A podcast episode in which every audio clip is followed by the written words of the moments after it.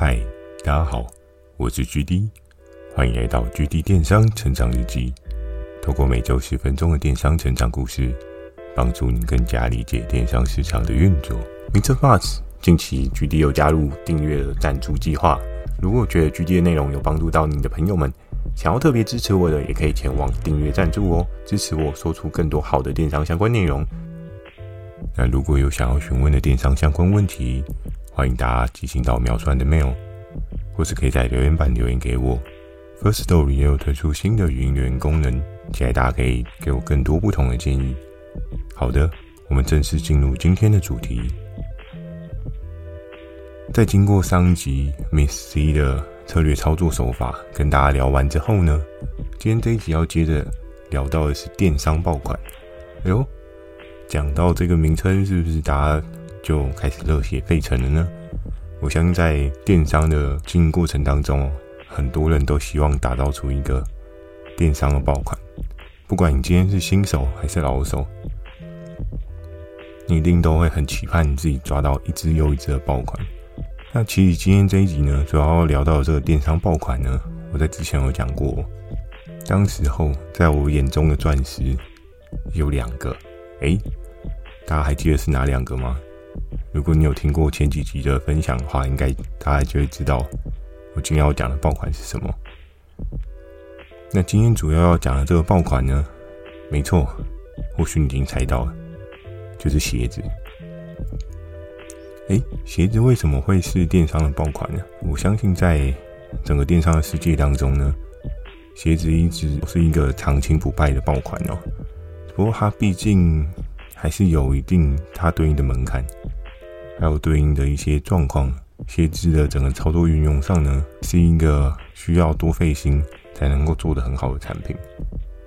那我还记得在当时我刚进这个领域没有多久，其实在我一天一天的挑战过程当中呢，我们最重要的事情是要知己知彼，百战不殆，一定要每天去了解一下竞争的对手他们有什么比较热销的产品。那在当时。最有印象的是，我每天多半都会去看传说的 Top 一百。诶，既然人家有这个能耐做到 Top Sale，那势必就有他厉害的地方。而在当时呢，整个报表清单的列出状况之下呢，我们其实多半都可以看到每个 Sales 它的头部产品是什么。在那个时候，为什么我会说？内衣跟鞋子是我眼中的钻石，这句话深深的烙印在某一个听众的身上哦。时不时他还会反馈给我，为什么鞋子跟内衣会是眼中的钻石哦？我在今天这一集呢，也将会很仔细的跟大家讲到这个部分。而在那时候，我手上终于有经手过一个超过十万、二十万的产品销售。在那时候呢，我觉得。是非常有趣的，因为你透过一步一步的产品建造，你可以得到一个你想要的爆款。所以每当我早上去做一个清单列举的时候，透过看传说它 Top Sales 的这个产品销售的清单呢，我也大概知道在那时候我应该要朝什么样的水位去做迈进、去做发展。因为你在整个电商市场上呢，你必须要像一个鲨鱼一样。当你有嗅到血的味道，你就要很快的游过去哦。如果你慢一点呢，就猎物就完全没有你的份。所以那时候呢，我会挑上鞋子，有一个很主要、很重要的原因。这个原因呢，就是当我每次在打开传说的整个销售的清单报表的时候，我发现鞋子一直都是它一个很强的基底哦。那讲到这边，我相信很多听众朋友一定会觉得，哎，鞋子到底在那个时候是多么的厉害啊？其实，在那个时候，我记得它的对应的单体的销售，曾经有过一档一百万的营业额。那你一定会想说，哇，天哪，七天卖一百万，大家是怎么样？平常都没有买鞋，所以那时候毛起来买嘛。只不过我后来有大概去分析了一下当时的市场状况跟定位哦。我稍微去研究出，在那时候为什么会有一些对应还不错的销售的鞋款。如果你现在脚上的鞋是这一双的话，那我觉得你也还蛮念旧的。怎么说呢？因为其实，在当时候有一些海外销售回来的鞋款，那包含像是可能大家比较了解，像是 Toms 的休闲鞋哦。那 Toms 它的休闲鞋，它的特别之处是在哪里呢？主要特别的地方是在于它没有鞋带。诶，没有鞋带的鞋子可以穿吗？可以哦，对不对？小时候还有那种更夸张的，如果你读那种私立学校的时候，它还会有那种包鞋，对不对？还可以粘魔鬼粘。大家对那个鞋子还有没有一些印象？虽然不知道现在学生会不会有人有机会穿到这样的鞋，但我记得在那时候穿那个鞋，自己都觉得有点俗气哦。然后回到电商，就是 Toms 的这个休闲鞋呢。它的第一个特点是在于，第一个它不用鞋带，那不用鞋带，着实你就省了很多时间哦。你知道鞋子穿得够刚好，那你就可以把脚伸进去，然后不需要绑鞋带，你出门的时间也会大幅的缩短哦。不然你去思考一下，出门前都要重新绑那个鞋带，或许对有些人来讲，他会觉得是一天新的开始，一个开始的仪式。但是我觉得多半来讲，你也会浪费很多时间在这件事情上面，又或者是你走路走着走着鞋带就掉了，那也是一件蛮囧的事情哦。而在当时候，这个鞋子它就只是单纯因为这样子而爆卖吗？不仅仅只是这个原因哦，还有另外一个原因是在于，在那时候对应的这个鞋子，它除了主打懒人就帮省时间以外呢，它后面还要写着摇摇鞋，嗯。摇摇鞋为什么它是一个摇摇鞋呢？其实在于它的鞋底的设计，它的设计是有点切线的设计，所以在你走的时候虽然是稳的，可是是有机会让你有更大的运动量的产生哦。那在当时候这个品相会爆红，我觉得除了好穿好看、省时间以外，再加上它可能有主打一些运动的素材进去哦。我相信在年后的时间，很常会遇到的事情就是大家吃太多嘛，肚子爆出来，对不对？所以你会需要搭配运动，让自己变得更加比较苗条一点，不要说瘦到爆炸，但是就是相对来讲比较健康一点。所以加入一些运动的元素进去呢，就真的会有不一样的火花。那当时呢，就仅仅只是这几点吗？其实也不难哦，在当时为什么一档会一百万？真的，我大概能够可想而知它对应的状况哦。其实那时候我们主要主力销售的鞋子，它并非是 Toms 的鞋子，而是这个合作伙伴他找到了类似的 Toms 的鞋子，就是整个设计啊、质感是不一样，但鞋底的那些设计是大同小异的。所以在当时候设计上面也相同，不免就会让。消费者有一个定锚的印象嘛？比如说，假设专柜品牌它的定锚印象是在一千四、一千五、一千六左右，那在那时候呢，传说这个合作伙伴真的是也蛮给力的。我记得他好像做到一双大概千元有找，可能九九九还是八九九之类的，那这个量呢就非常非常的可怕哦。你可以去思考一下，多半。比如说，假设你今天去买 Nike 或者 Adidas 的鞋子，今天突然挑一个全馆五折特卖下杀的价格，你是不是会很心动？通常我相信很多人经过类似这样的 outlet 都会想进去捡一下便宜，因为在产品它原本的定价就是在一个很高的水位的时候，你突然价格有个大幅的 discount，它会有一个非常可怕的爆量状态哦。然后，所以其实，在那时候呢，摇摇鞋真的是风靡一时哦。然后你可能会说，诶，那现在摇摇鞋跑得还不错吗？呃，不好意思，真的不是太好了。可是也有可能是需求做一些不一样的演变，所以你可能掌握不到它的脉络，又或者是有其他比较 under table 的销售圈哦，它其实还是持续有在销售，分散整个销售力道。因为我记得在包含像现金，我可能有时候去。路过一些街边店哦，比如说就是实体的店面，其实我还是会看到这类摇摇鞋的踪影。但是，也就是因为所有的实体都有的时候，通常虚拟你说它要销售到非常非常的大量，这件事情是有点难的。然后再加上它的资源集中度，因为它的量能下滑，所以多半平台他们都会判定为说，哦，这个东西它可能已经进入了一个所谓的衰退期。它进入衰退期，你要再把它拉起来呢，其实就不是这么简单哦。只不过回到那在当时我的策略操作，我应该要怎么做呢？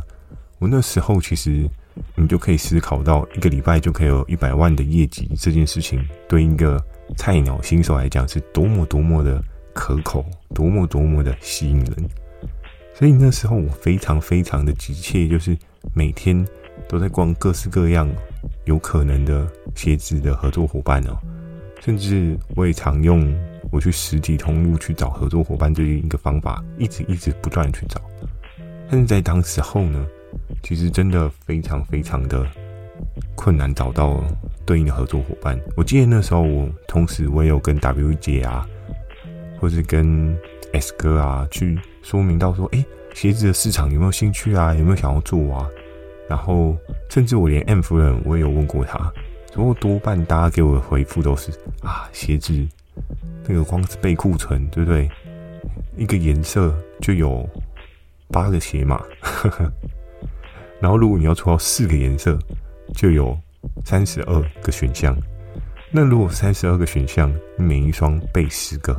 哦，天哪，真的是一个很可怕的库存哦，而且还不包含一件事哦，你知道吗？多半在网络上面消费购买鞋子的消费者，其实那时候还是电商初期的状态，所以常常工厂所标的那个 size 尺码跟实际上的 size 尺码是有一个很大的落差。比如说制造工厂他们的 size 就是刻意故意小一码，那你就会变成是。很多的消费者，他今天买了，size 不合，大家都知道，你没有办法血足适履啊，你没有办法去把你的脚砍掉，符合那个脚脚吧，所以常常会有换货需要重新下单的问题，对消费者来讲也是一个很不爽的事情。就我今天啊，兴高采烈买一双鞋子，我试穿了之后发现啊，我脚塞不进去，那种感觉，我相信大家应该曾经都有遇过，只是。你在实体通路的话，可能就是实体门市的人员会特别拿一双新的鞋子来给你穿嘛。那所以你就可以得到一个比较好的照顾，然后你也知道什么 size 才适合自己。但在网络上面呢，并没有这个人帮你主动换货，所以你只能去办退货，然后重新再下一双比较大 size 的。然后哦，幸运的话可能刚好一样大啊，不幸运的话。可能你的脚是不是介于两个尺码之间？那你就要有所取舍，就要有所选择。